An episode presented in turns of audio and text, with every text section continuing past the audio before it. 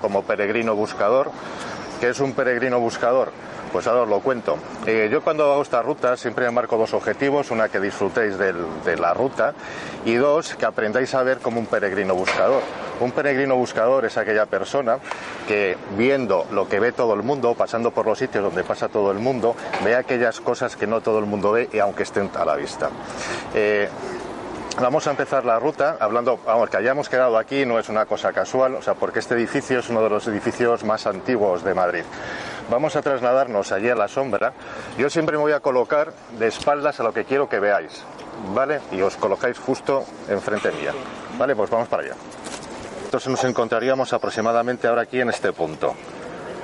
¿Vale? O sea, y esto era lo que era en principio lo que eh, luego ha sido todo esto. Yo si queréis, si veis todos la lámina la, de aquí o si no la voy pasando, como prefiráis. Vale. Eh, este edificio, la historia de este edificio empieza con Felipe II. en aquella época, hablamos de finales del siglo XVII, los únicos hospitales que había eran hospitales religiosos o militares. Felipe II decía hacer, es el primero que decía hacer un hospital central, un hospital civil, para poder dar servicio a lo que era el crecimiento de, Madrid, porque se iba llenando de gente, porque estaba aquí la, estaba, estaba aquí la corte. Luego es Carlos, Carlos IV el que termina de hacer, el, de hacer este edificio. Lo que pretenden hacer, voy a ir un poquito rápido porque vamos justos de tiempo y luego tenemos un recorrido largo. ¿eh? Si de repente voy muy rápido no se me entiende, me paráis, por favor. ¿vale? Eh, luego es Carlos IV el que ya termina lo que es el complejo, porque lo que se pretendía es que fuese como una especie de complejo eh, sanitario, lo que sería una ciudad, lo que llamaríamos hoy una ciudad eh, sanitaria. todos los edificios que comprendían lo que era ese complejo sanitario era este, que era el edificio principal, luego también este, el edificio donde está hoy el, el Real Conservatorio Superior de Música, y otro que está por detrás donde está el Colegio de Médicos. Y este hospital, en un primer momento, se llamó el Hospital San Carlos y esta es la primera pista para peregrinos buscadores. Fijaros que tenemos allí Real Conservatorio Superior de Música y que pone justo debajo San Carlos. Cuando han colocado ese cartel dejaron aún así lo de San Carlos. A este tipo de detalles es a los que me refiero, que solo ven los peregrinos buscadores. ¿Vale? detalles que están a la vista, a la vista de todo el mundo, pero que no todo el mundo ve. Vale. Eh, continuamos con la, con la historia del edificio. Realmente este edificio ha sido hospital prácticamente 400 años. Se estuvo conservando, utilizando como hospital hasta 1965. Estamos hablando ya del siglo XX. El año 65 se cierra, se abandona completamente. Toda esta zona era una zona muy degradada de Madrid. como la veis actualmente, y yo he vivido aquí al lado, o sea que conozco muy bien, he, conocido la evolución de toda esta zona, era una zona muy degradada. El abandonado, no sabían qué hacer con el edificio, estaba aquí, bueno, y es en 1900, de hecho incluso estuvieron a puntito de derruirlo afortunadamente en el año 77, 1977, lo declara un monumento artístico y ya queda protegido. Pero aún así, el edificio continúa abandonado y no es hasta finales de 1988 cuando ya se empiezan las reformas para hacer eh, lo que es el actual eh, Museo de Arte Reina Sofía que tenemos hoy aquí. En un primer momento solo una parte del edificio que se, que se habilitó, que fueron las dos primeras plantas, y luego ya se fueron habilitando más, más zonas y hasta que se hicieron también en, los años ya 90, es cuando ya se hacen las, los dos ascensores estos con, cristal y el aparcamiento este que estamos pisando. Vale, hasta aquí la historia, digamos, normal, oficial del edificio. Pero como esta ruta es una ruta un poquito especial, hay que contar otras cosas, ¿no? Bueno, probablemente este, este es uno de los sitios energéticos llenos de entes con más concentración de entes o almas perdidas que hay en Madrid, con diferencia. A ver, entonces, eh, ¿por qué hay tantos entes aquí? Pues claramente, bueno, un hospital, hay mucho sufrimiento, también auténticas barbaridades que se han hecho en él. O sea, durante la guerra napoleónica, aquí entraron, eh, cuando se, rebelan los españoles contra los franceses, había eh, soldados franceses aquí hospitalizados y entraron y mataron a, los, a los heridos que había ahí que no podían defenderse. Luego, durante la guerra civil, más barbaridades por parte de los dos bandos también. De hecho, eh, el bando republicano cuando entra aquí fusilan a todas las monjas que pudieron encontrar que estaban dando servicio dentro de lo que es hospital, las fusilan en el patio interior que hay aquí dentro.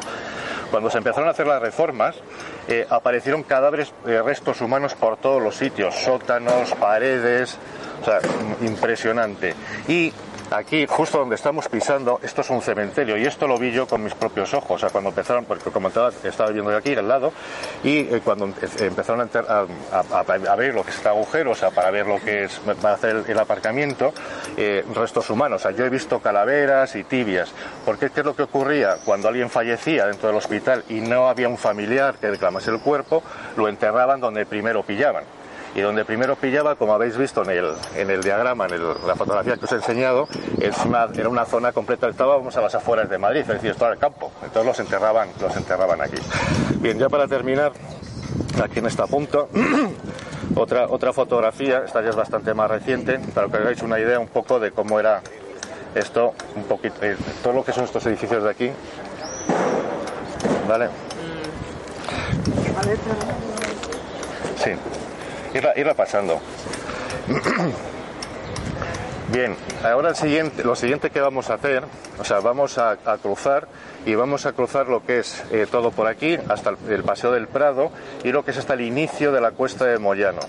¿Vale? Allí haremos una pequeña parada para ver que no se nos ha perdido nadie y luego ya continuaremos hasta lo que es el, retiro. Iniciamos la parte, de, la parte del retiro. El retiro, eh, en, un primer momento, lo que fue, fue los jardines de un palacio. del Vaya, hombre. sí, sí, sí, sí, no está claro, vamos. O sea, el, palacio, el palacio del Buen Retiro. De ahí le viene el nombre al parque. O sea, el parque cogió el nombre del, eh, del, eh, lo diré, del palacio. Vale, como luego voy a hablaros del palacio, lo único que os voy a decir es que fue en 1629 cuando el conde duque de Olivares le regala unos terrenos al rey eh, Felipe IV para que construya el palacio. Digo que luego os hablaré un poquito más del palacio. Este, lo que pasa es que ahora quiero contaros una cosa muy, muy importante que tenéis que saber de este parque, que incluso puede llegar a cambiar vuestras vidas. Entonces por eso creo que es imprescindible que hagamos esta parada y contaros, y contaros esto. Este Felipe IV tenía la costumbre, hacía, era un rey juguetón, y entonces lo que hacía era eh, recrear juegos dentro de lo que era su, el parque eh, para sus invitados, para lo que era el, resto de, la, de, la, nobleza. Bueno, pues uno de esos juegos consistía en esconder dentro de lo que son los jardines eh, pequeños regalos, una bolsita de monedas, algunas joyas, para que se entretuviesen sus invitados encontrándolas. Pues en una ocasión Felipe IV, cuenta la leyenda, decidió hacer ya un premio gordo, ¿vale? La bonoloto gorda de aquella época.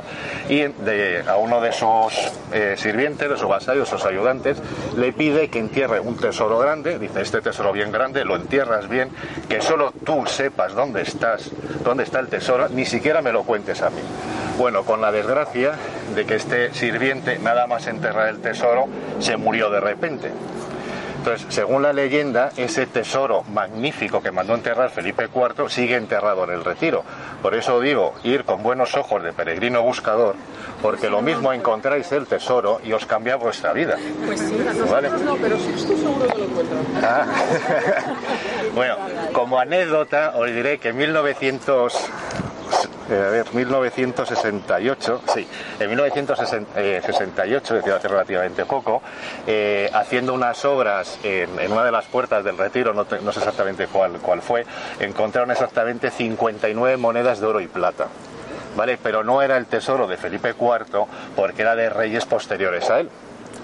¿Vale? Así que todavía sigue enterrado aquí. Bueno, pues que no se diga mucho porque son capaces de levantar el retiro. Ah, seguro. Está generando interés. Eh, ¿Sabéis cuántos árboles hay aquí en el retiro? Decir un número. 10.000 más. 100.000. 100.000 no. bueno, 20, casi 20.000. 19.190 de 163 especies. Y eh, contaros también, datos anecdótico también, eh, la superficie que tiene, que tiene el retiro es eh, de 1,4 kilómetros, ¿vale? De lo que es de, de, peri- de- de superficie. Continuamos. Pedro, perdona, en ese muro termina el El- sí. Sí, bueno, eso son dependencias del ayuntamiento. Eh, Realmente está dentro del retiro, pero no tiene acceso público. Sí, eso yo creo que es donde juegan los niños. Sí, es el, eh, como un jardín, eh, no, eh, una huerta urbana para, para críos, o sea, es lo que es todo. Igual que unas caballerizas que tienen ahí abajo. Vale, por cierto, que antes con la emoción de lo del tesoro, se me, ol- se me olvidó enseñaros esta lámina que es de cuando se creó lo que es el, el palacio de, de- perdón, el, el jardín de- del, del Buen Retiro. Entonces, para que os ubiquéis, estamos más o menos aquí. Est- Esta ubicación es la del Ángel Caído. Sí, ¿Vale? muy bien. ¿El palacio dónde está? Este de aquí. El palacio es este. Y esto, este, Esto, Los est- esto os lo voy a contar ahora cuando lleguemos allí. Muy bien. Lo que es allí. No, aquí simplemente es una paradita, simplemente para que hemos terminado de llegar ¿Era parte de la zona de cultivo o era zona de... Sí, sí, sí. Si, era zona, o sea, si realmente los jardines eran solamente lo que es esta parte, la que estaba justo enfrente del palacio, que esto es. eh, que se ve fatal. Esto sería como la calle Alfonso XII, una cosa así por el estilo. Y, la- y esto es la puerta de Alcalá. La ubicación original de la puerta de Alcalá, que luego posteriormente se subió un poquito más para arriba. La puerta de Alcalá antes estaba donde estaba Cibeles, más o menos. Ah, ah. Vale. Sí. Eh, la Cibeles tiene mucha historia. La Cibeles es una diosa, eh, es una diosa eh, frigia que tiene que ver con la fundación de Madrid, que tiene que ver con la guerra de Troya. Pero eso es otra historia. Eh, sí. Bien, simplemente aquí es una, una tabarada para que veáis. esto es lo que se llama una, se llama una, una noria de sangre. Se llaman norias de sangre porque eran eh, movidas por animales. No tiene, no tiene más. Esta noria eh, pertenecía a lo que era el complejo de una fábrica de cerámica que estuvo aquí. ¿Vale? Entonces, eh, ahora vamos a continuar. Mm, Voy a hablaros de lo que es el ángel caído y de, ese, y de esa zona. El- vamos a tratar de encontrar un sitio que estemos cerca, pero que estemos justo a la sombra. ¿Os parece? Estamos probablemente en uno de los sitios energéticos, aquí sí que utilizo energético, eh, más importa, bueno, el más importante del retiro y probablemente uno de los más importantes de Madrid. De hecho, hay quien dice que aquí, donde está el ángel caído, hay una puerta dimensional. Realmente, cuando uno estudia lo que es la historia de este lugar, es realmente espeluznante y fascinante. Eh, aquí lo primero que hubo fue la ermita de San Antón. San Antón de los portugueses, ¿vale? Que era esta. Si queréis irla pasando, y, yo- y sigo, y sigo hablando más que nada para ir eh, un poquito ir aceler- acelerando. Eh, esta ermita de, eh, de San, eh, San Antón de los portugueses, cuando se derrulló, se eh, mm, volvió a construir. hoy es la de San Antonio de la Florida. Los que conocéis Madrid, la que está al lado de, de Príncipe Pío, que además tiene una historia muy curiosa esa, esa iglesia, porque si habéis pasado por allí, son dos iglesias exactamente iguales. Vale, la original es la de la derecha, que además está ahí enterrado Goya sin cabeza, esa es otra historia que os podría contar. ¿Vale? no, es que si vamos enlazando unas con otras, al final estamos siete horas. Entonces, el- y la de la izquierda es la nueva que se construyó porque la de la derecha, donde, es el- donde está enterrado Goya, los, está, mm, lo que es el techo, está pintado por frescos de Goya y con los ritos religiosos estaba estropeando esas pinturas y decidieron construir la otra exactamente igual para hacer lo que son los ritos religiosos y dejar la otra solamente como mausoleo para, para Goya. Bueno, pues como os comentaba aquí, lo primero que hubo fue la, eh, la iglesia de San Antón de los Portugueses. Luego se derrulló para construir lo que es la fábrica de cerámica de Carlos III, una fábrica de cerámica, la fábrica de cerámica de la China. La fábrica de cerámica de la China, que de esa, o sea, no hay, no hay absolutamente nada. Lo único que he encontrado, ahora os lo paso, porque si no, no vais a ver nada. Es aquí veis más o menos lo que es el lago del, del- del retiro y al fondo se ve muy difuminado un edificio enorme que es que estaría ubicado justo donde estamos aquí ahora, ¿verdad? O sea, es este de aquí. en en la fábrica de cerámica de la China. Esa fábrica de cerámica estuvo funcionando hasta lo que es la invasión napoleónica. Cuando llegan los franceses, los franceses, a ver, tenemos que hacernos la idea de que Madrid no tiene nada que ver con lo que había aquí. Madrid terminaba donde hemos visto, es decir, terminaba allí. Esto era las afueras de Madrid. Y lo que las tropas napoleónicas se instalan en el retiro. Llegando, se estima que llegó incluso a haber eh, cerca de 3.000 soldados acampados aquí en el retiro. Dejaron el retiro completamente hecho una auténtica porquería. O sea, y de hecho, o sea, construyeron una, una, una fortaleza y tengo un grabado de esa fortaleza. No, este es el- vol- volvemos otra vez a lo mismo. Este punto central, este punto central es el mm, donde estaríamos ahora, es decir, el ángel caído. Eh, llama la atención que es una estrella de ocho puntas. ¿Alguien sabe el simbolismo de, las, de los ochos? El materialismo, la política, el diablo, ¿no? Curioso, ¿verdad? Pa- pa- Pasarla para, para irla viendo. Vale.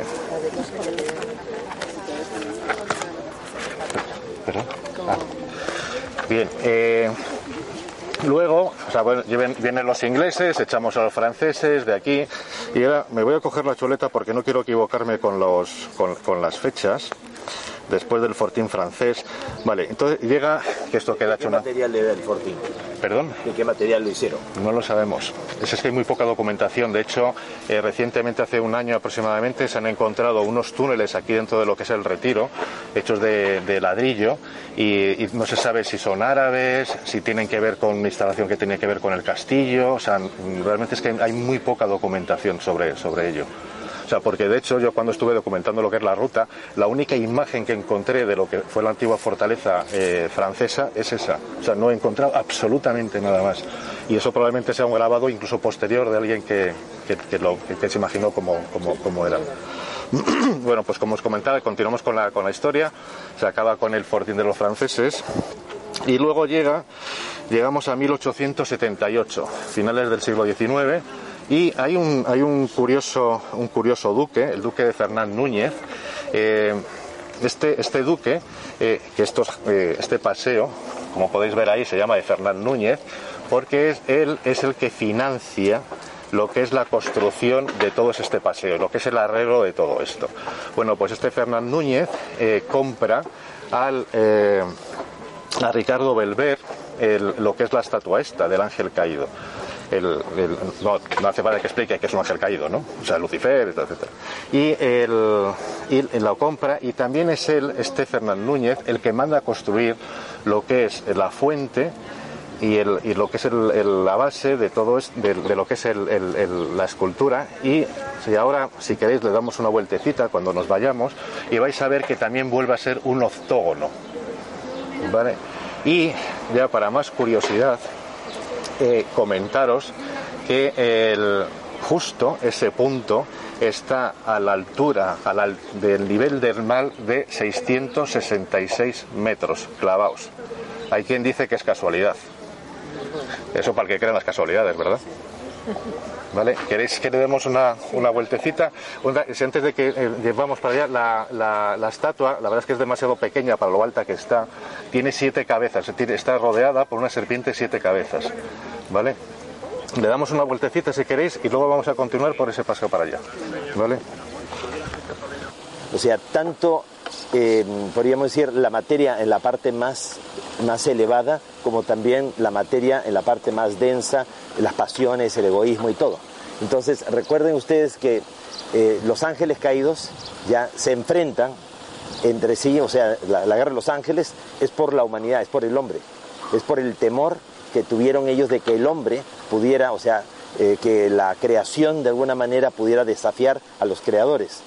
Ya, en este caso, eh, según los extraterrestres, ellos nos dicen que el universo material no fue creado directamente por Dios, sino a través de jerarquías intermedias, a través de un grupo de seres ultraterrestres llamados los Helel, los resplandecientes, los hijos de Dios. Uno de ellos justamente Lucifer. Entonces, eh, la idea de ellos crear el universo material y de alguna manera crear la vida en la Tierra es porque necesitaban recuperar la conexión con la emoción y el sentimiento. Hasta la isla de Pascua también se habla de que la Tierra fue aislada, creada dentro de un huevo cósmico donde se experimentó la emoción y el sentimiento.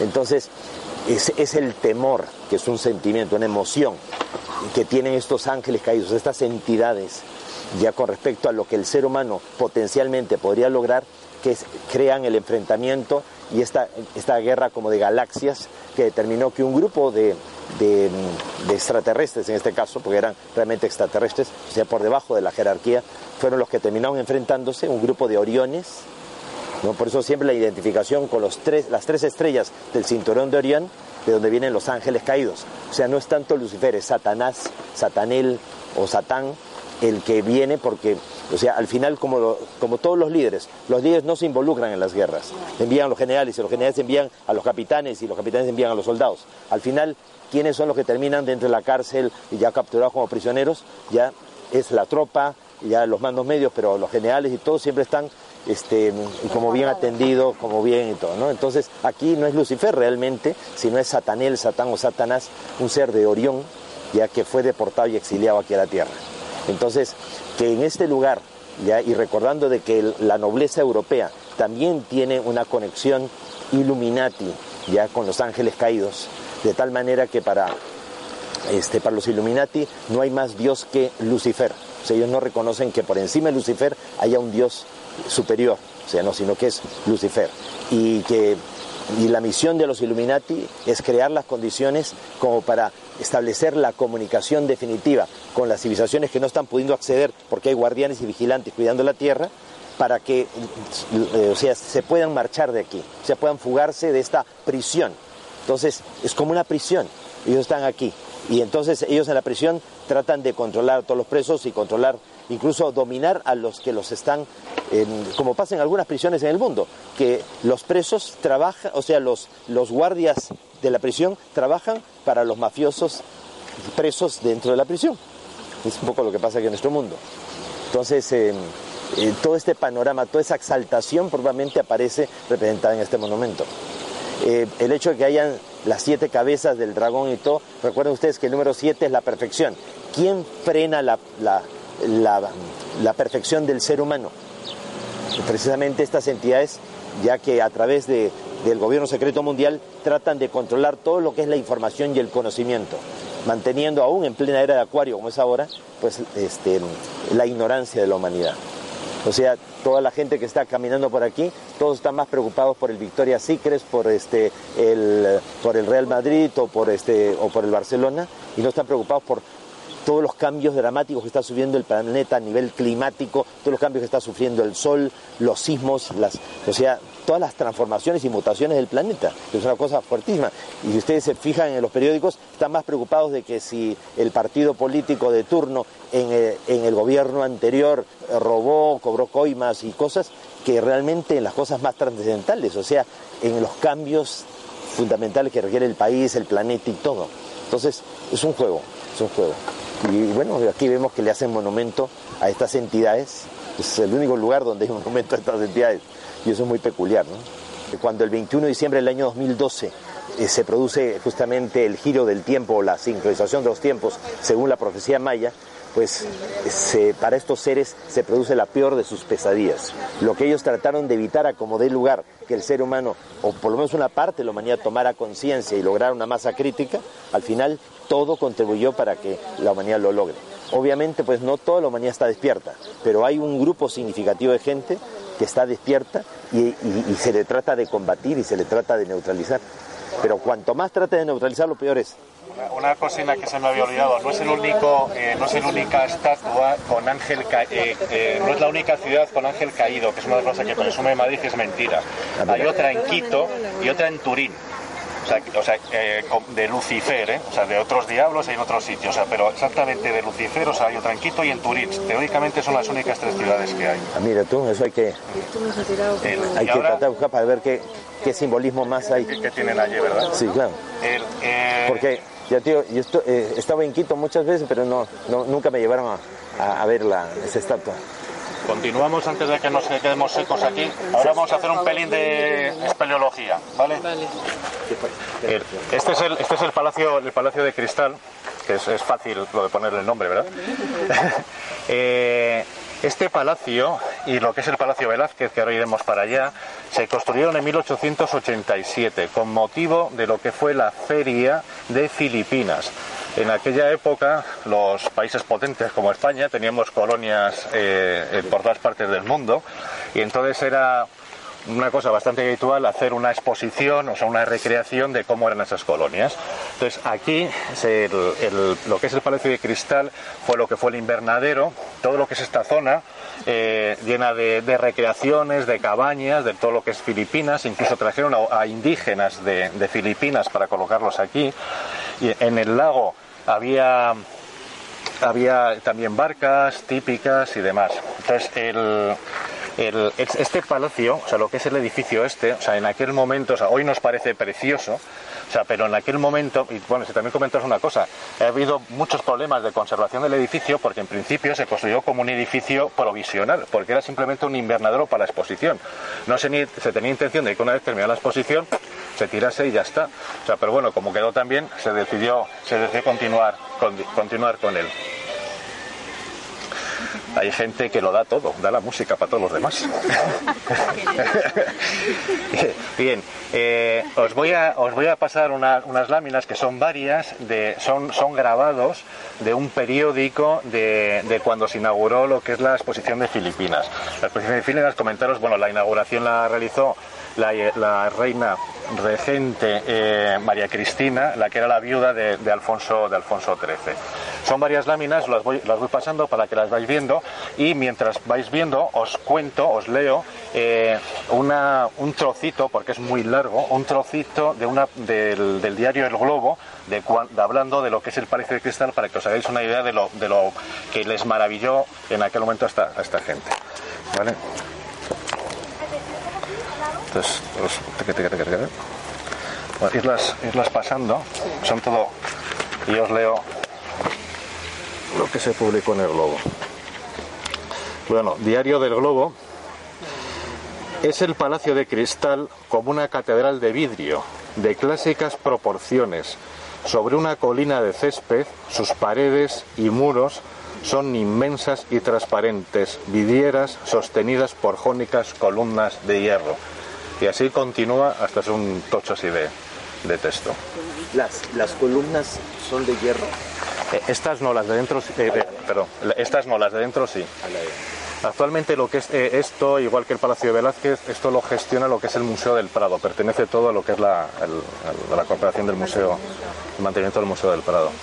Hacen exposiciones muy raras, ¿eh? Yo la penúltima vez que estuve por aquí lo que había era una silla ahí dentro, que no sé muy bien qué es. A ver, es igual que esta escultura, que también me cuesta trabajo entender el significado de ella. Es que parece los restos de una obra, no sé, pero vamos, eh, para gusto los colores, yo no. vale. Continuamos. Bueno, por cierto, ¿no, habéis- no me habéis dicho nada de la cueva que habéis atravesado con una cascada. O sea, Da ¿sí? gusto para quedarse a vivir ahí. Ya, ya os dije que íbamos a hacer algo de espeleología. Yo cuando hago la ruta esta y digo, y ahora vamos a hacer espeleología, todo el mundo me dice, mira, se me queda mirando como diciendo, pero en, en el retiro hay cuevas. Pues sí, tenemos una cueva en el retiro. ¿Vamos hacia allí? Bien. El- como, os comentaba, este, es, eh, este era el pabellón principal de lo que era la, Feria de Filipinas. ¿Habéis visto las imágenes todos? ¿Qué os ha parecido? ¿Habéis visto las barcas? O sea, todo cómo lo habían, cómo lo recrearon y demás. Ah, También hay una de ellas en la cual está lo que es la, la inauguración de, por parte de la, por parte de la, de la reina. Bueno, de aquí del, del, ay, y esta última, esto es para el que tenga dudas de que hay cambio, si no hay cambio climático. Aquí podéis ver una fotografía del lago del, Palacio de Cristal completamente congelado y la gente patinando en ella. O sea, Y hay cambio. Sí, es- a ver, estamos hablando de esto, esto es de, de- de- del siglo XX, o sea que esto no es del será de los años 20 una cosa así, o sea no hace tanto, no hace falta tanto. Comentaros una cosa curiosa y muy y muy española de, de lo que fue la exposición de Filipinas y, y concretamente de este edificio. La inauguración estaba prevista para el día 1 de abril y se acabó inaugurando el día 30 de junio. ¿Vale? Es muy español. ¿Vale? Y tengo otro grabadito de lo que era el interior de la exposición, de cómo, cómo estaba montado. Ahora lo doy para que lo, lo veáis.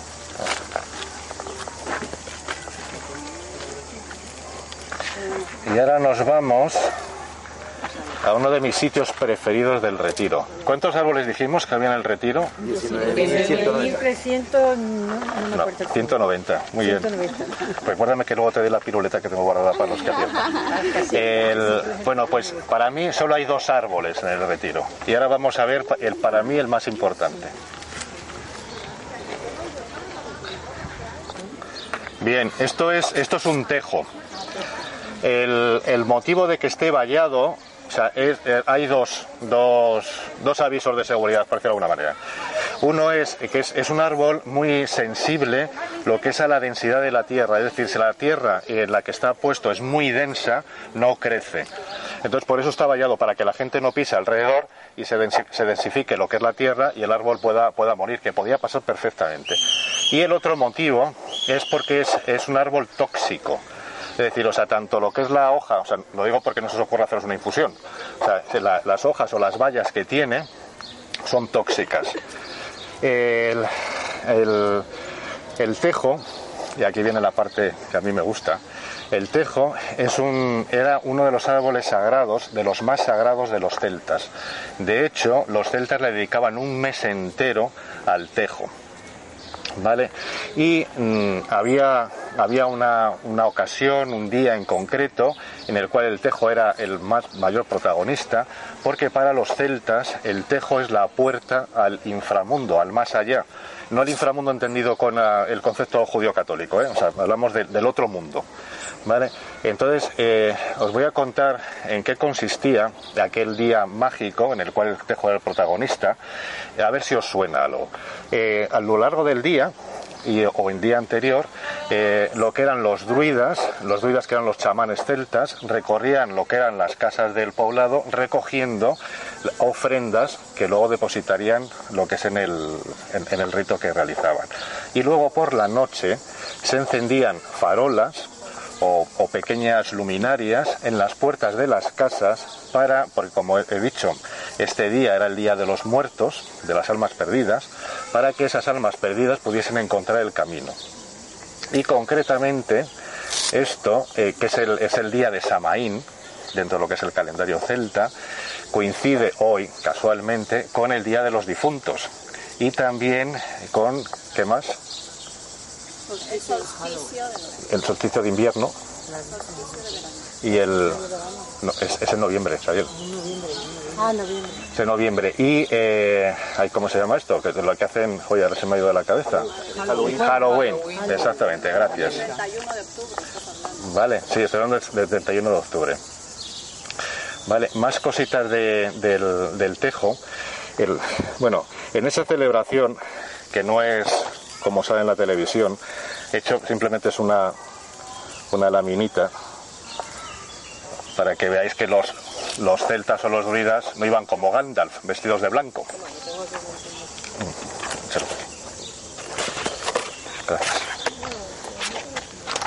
Otra cosa curiosa del tejo es, eh, seguro que todos habéis oído el dicho de tirar los tejos. Tirar los tejos. Bueno, pues tirar los tejos viene de una costumbre celta.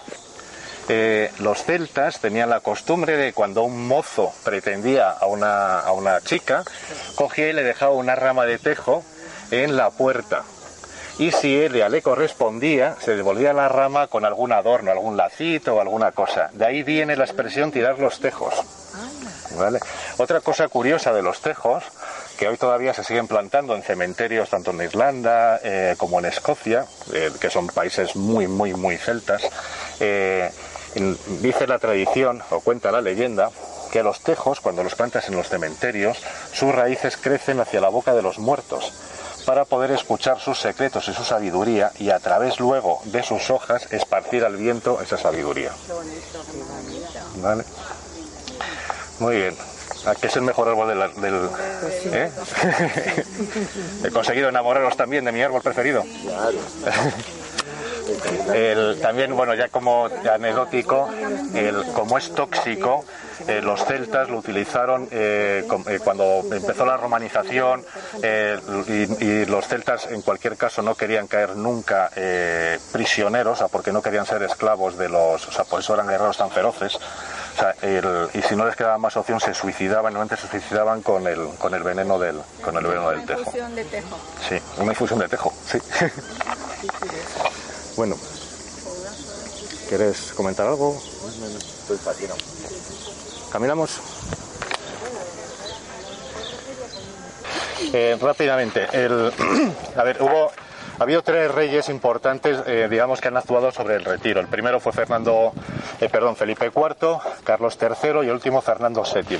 Fernando VII, el, bueno, Carlos III ya hizo público lo que es el Parque del Retiro. Y el, bueno, hay una anécdota, porque vamos, está escrito, eh, Carlos III autorizaba el acceso al público al Parque del Retiro siempre y cuando viniese bien vestido y aseado. O sea, eso eran las condiciones para entrar en el retiro. Hoy echarían a la mitad, por lo menos. Eh, no lo digo por la aseado, digo por lo vestido. Bueno, pues el otro rey, o sea, fue Fernando VII. Fernando VII, una parque del retiro, que se llamaba el reservado, que se reservó para uso particular de él. Era el estanque y toda esta, lo que es esta esquina de aquí. Dentro de lo que es, de, de toda la que va desde aquí hasta lo que es la calle, eh, la calle O'Donnell, ¿eh? o sea, todo este trozo. Eh, en aquella época había una costumbre de estos reyes y era construir caprichos dentro de sus parques. Eh, hay un montón de ellos que todavía se conservan, como lo que es la Casa de los Gatos, perdón, la Montaña de los Gatos, lo que es la Casita del Pescador. Hay otro que está muy cambiado, que era la Casa del, del Contrabandista, que es el Florida Park. Eso era otro, otro capricho, lo que es que muy, muy reformado. Y uno de sus caprichos eh, eh, también era la fuente egipcia. Originalmente no estaba aquí, ¿eh? esta la trasladaron. Y encima del pedestal había un- una, escultura del dios Osiris. ¿Vale? El, lago. El, el- lago eh, es, es del principio, visteis ya la primera fotografía del lago, lo mandó construir Fel- Felipe IV y en él hacía batallas navales, o sea, aquí se recreaban batallas navales, él se daba paseos con el barco, el, lo que es en la parte donde está la estatua del, de lo que es el monumento Alfonso XIII, eh, ahí estaba el embarcadero principal del, del- del- del rey. ¿Vale? Os voy a dar unas láminas para que las vayáis viendo. A ver. Batallas navales.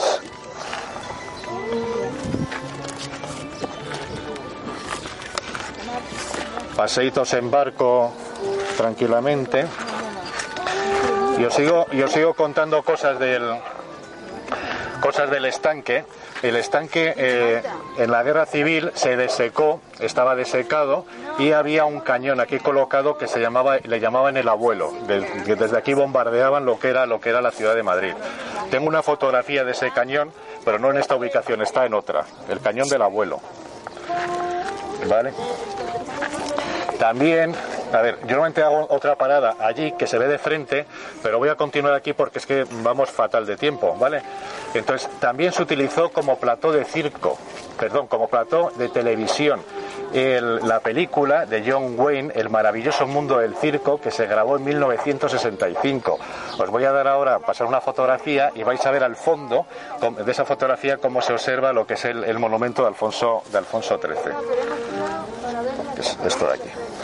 ¿Vale? O sea, en el lago de secado. Sí, sí, sí, de secaro. Y eh, periódicamente se, se, mm, deseca el lago para hacer lo que es la limpieza de ello. Os voy a enseñar una fotografía, esto es de, de principios del siglo XX, en la cual se hacía una limpieza y lo que es más divertido, sí, lo que es más divertido, vale. La última vez que se, que se limpió el, lago fue en el 2001 y os voy a dar la relación de lo que encontraron, ¿vale? Eh, 192 sillas, 40 barcas hundidas, 41 mesas, 20 papeleras, 9 bancos de madera, 3 contenedores de basura, 19 vallas del ayuntamiento, 50 teléfonos móviles, una máquina expendedora de chicles, carros de compra, monopatines, una cuaja fuerte, vacía, carteras, zapatos y lo que ya me parece escalofriante, urnas de cenizas de difuntos. Que yo ya les he dicho a mis hijos, si os ocurre tirar mis cenizas al estanque del retiro, me aparezco hasta el día del juicio final, que lo sepáis. Me quedaba lejos el mar entonces. Vale. Vamos, eh, vamos a procurar. Qué increíble. Anécdotas, ¿no? Sí. Vamos a continuar, vamos ahora a ver el... Nos quedan dos, dos, dos puntos. Os, os comentaba, os comentaba al principio de la, de la, de la ruta eh, que esto era el, el- los, todo empezó con el Palacio del Buen Retiro. El Palacio del Buen Retiro originalmente se llamaba el Cuarto del Rey. El Cuarto del Rey era un- una edificación anexa a lo que era el convento de los Jerónimos, que está por aquí detrás, eh, y que incluso llegaron empezaron a utilizar eh, los, reyes católicos, porque lo que había, digamos, como, mm, como centro gubernamental era lo que era el Alcázar, que es donde está ahora mismo el Palacio Real. ¿Vale? Pongo un poquito en contexto. El Alcázar era, un, era una edificación, pues eso, administrativa, y aunque teóricamente también tenía que ser la vivienda de los reyes, pero a ningún rey le gustaba vivir allí, y entonces acaban viviendo en cualquier lado. Pues, bueno, sí, lo de cualquier lado entre comillas, ¿eh? El- entonces, el, cuarto del rey, que era una edificación, no era simplemente una- un, cuartito, estaba anexo, y entonces, como decía al principio, el marqués de Jovellano le regala al rey a Felipe IV lo que es estos terrenos para que se pueda construir un palacio de acuerdo a su, a su nivel. ¿Vale? Entonces, ese palacio, aquí tenéis una fotografía de él, eh, a ver, para que os hagáis una idea y os podáis medio ubicar, porque es bastante complicado. Esto serían los Jerónimos, nosotros estamos más o menos por aquí, ¿vale? Y esta es la puerta de Alcalá. ¿Vale? Entonces la vais, la vais pasando. Este, este, este palacio, cuando llegaron los franceses, eh, yo no sé ni todavía cómo comemos paté aquí en España con todo lo que nos hicieron. El, el- los franceses también quedó hecho una auténtica derruido, lo que es el, lo que es el palacio, eh, o en tan mal estado que decidieron de- derruirlo. Eh, solo quedan dos edificios de, de lo que era el complejo del palacio. Uno de ellos es el Casón del Buen Retiro y el otro era, era lo que llamaban el, el salón de las recepciones, o sea, que es donde estaba ubicado el antiguo eh, museo militar. Los que llegasteis a conocer el museo del ejército, mejor dicho, que estaba aquí. Sí, exactamente. Son los dos edificios que quedan. Aquí tengo lo que es una, una maqueta y están marcados en verde y en blanco los dos edificios, los dos únicos edificios que quedan. Nosotros estamos ahora justo aquí, por delante de lo que es el Casón del Buen Retiro, ¿vale? Del, del cuadradito verde. ¿Vale?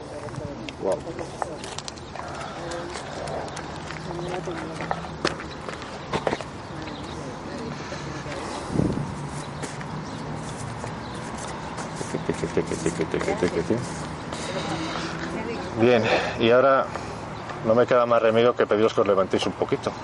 Vamos, y hacemos la última. un poquito más. Bien, este es el segundo árbol, yo no me atrevo a decirlo, pero, pero sí, puedo decir, es mi segundo árbol preferido del retiro, ¿vale? ¿Así puedo decirlo? Sí. Vale.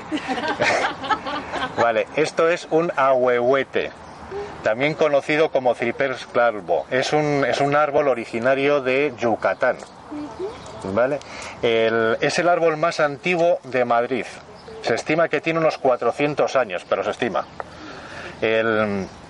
Hay dos historias curiosas sobre este árbol.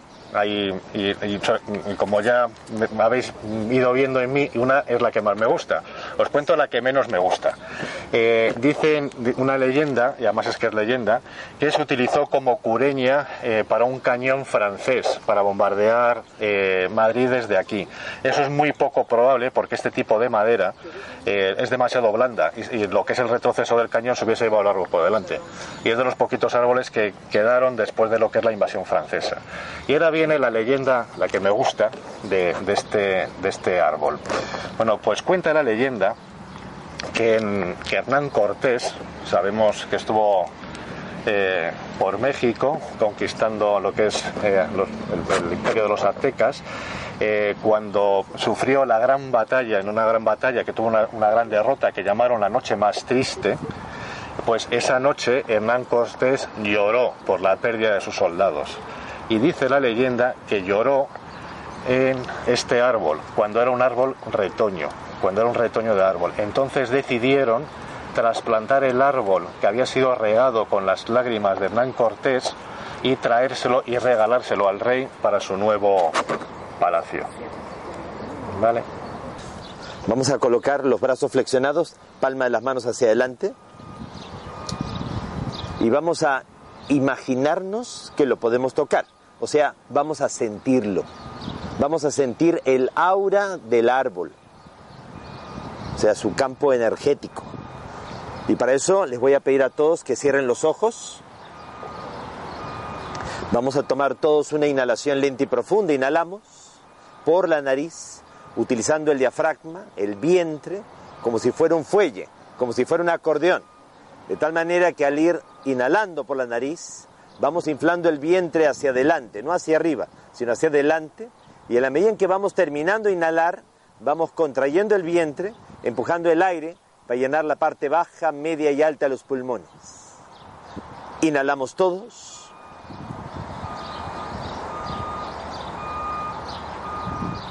Retenemos. Y al exhalar por la nariz, visualizamos todos, nos imaginamos como las energías del universo, las energías del cosmos, descienden de forma espiral sobre el planeta Tierra, sobre todos y cada uno de nosotros. Y esa energía va ingresando en nuestra coronilla, en nuestra columna vertebral, y va activando nuestra sensibilidad, nuestra conciencia, nuestra conexión superior. Tomamos una segunda inhalación lenta y profunda. Inhalamos.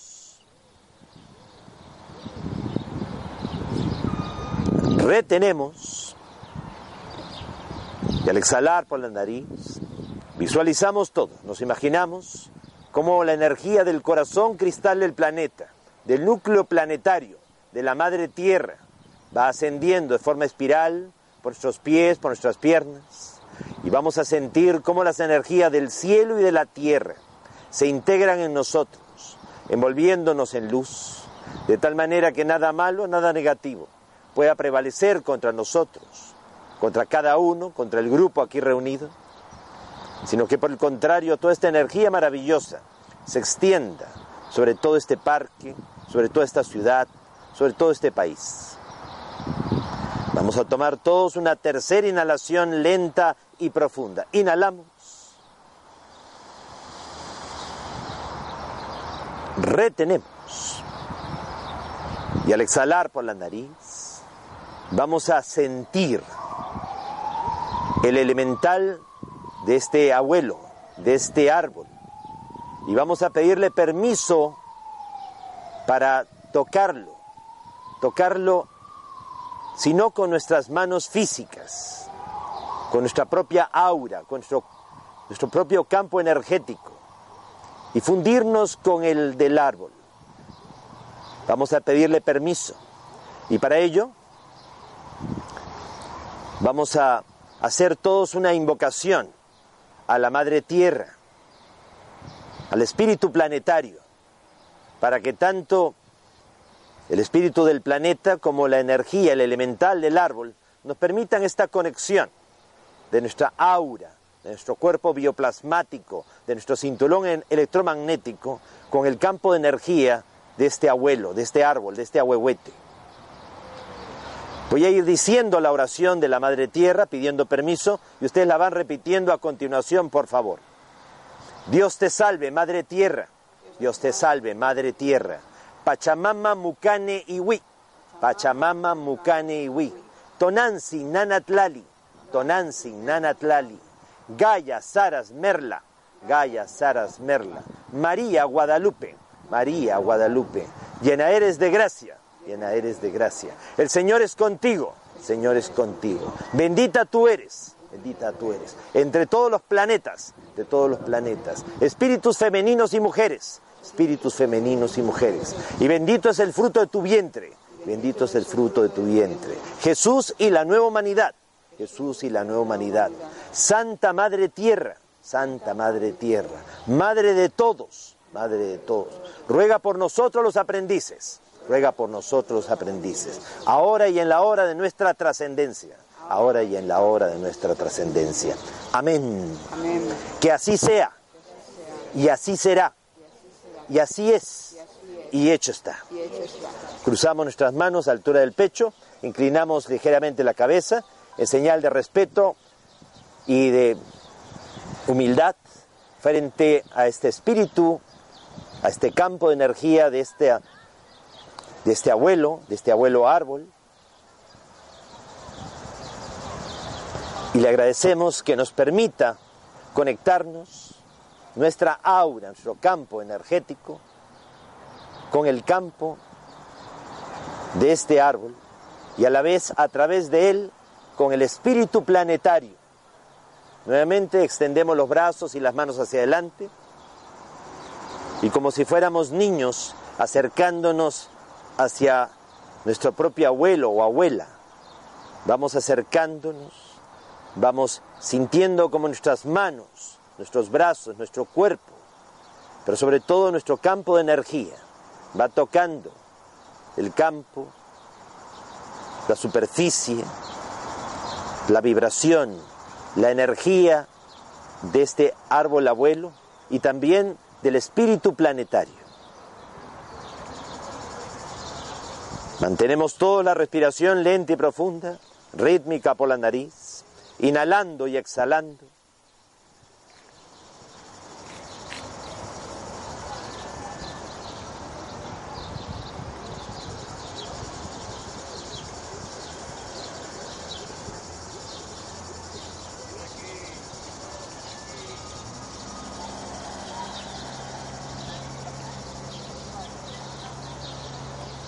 No pudiendo abrazarlo nosotros directamente, sentimos más bien que este árbol abuelo es el que nos abraza, es el que nos cobija.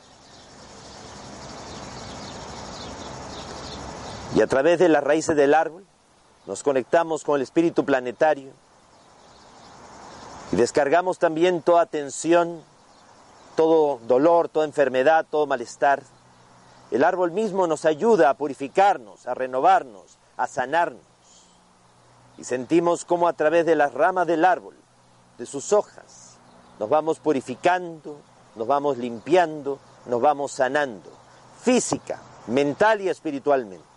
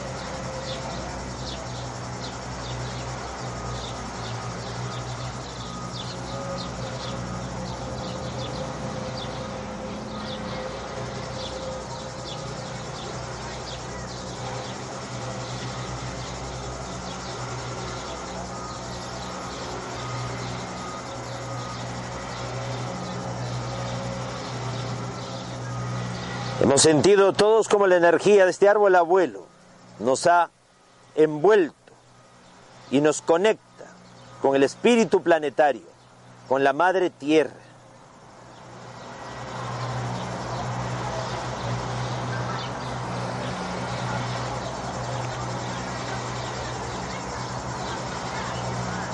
Cruzamos nuestras manos a altura del pecho y en silencio damos gracias al profundo amor de la conciencia cósmica, Dios Padre y Madre, manifestado en este momento a través del espíritu planetario y a través de este árbol abuelo. Damos gracias por todos los beneficios con los que nos comprometemos a compartir con los demás, con la familia, con los amigos, con los enemigos, con todos. Todo lo que hemos recibido para que se multiplique, para que se incremente y se expanda. Vamos relajando nuestras manos en nuestros brazos, vamos abriendo lentamente nuestros ojos y nos encontramos todos en paz.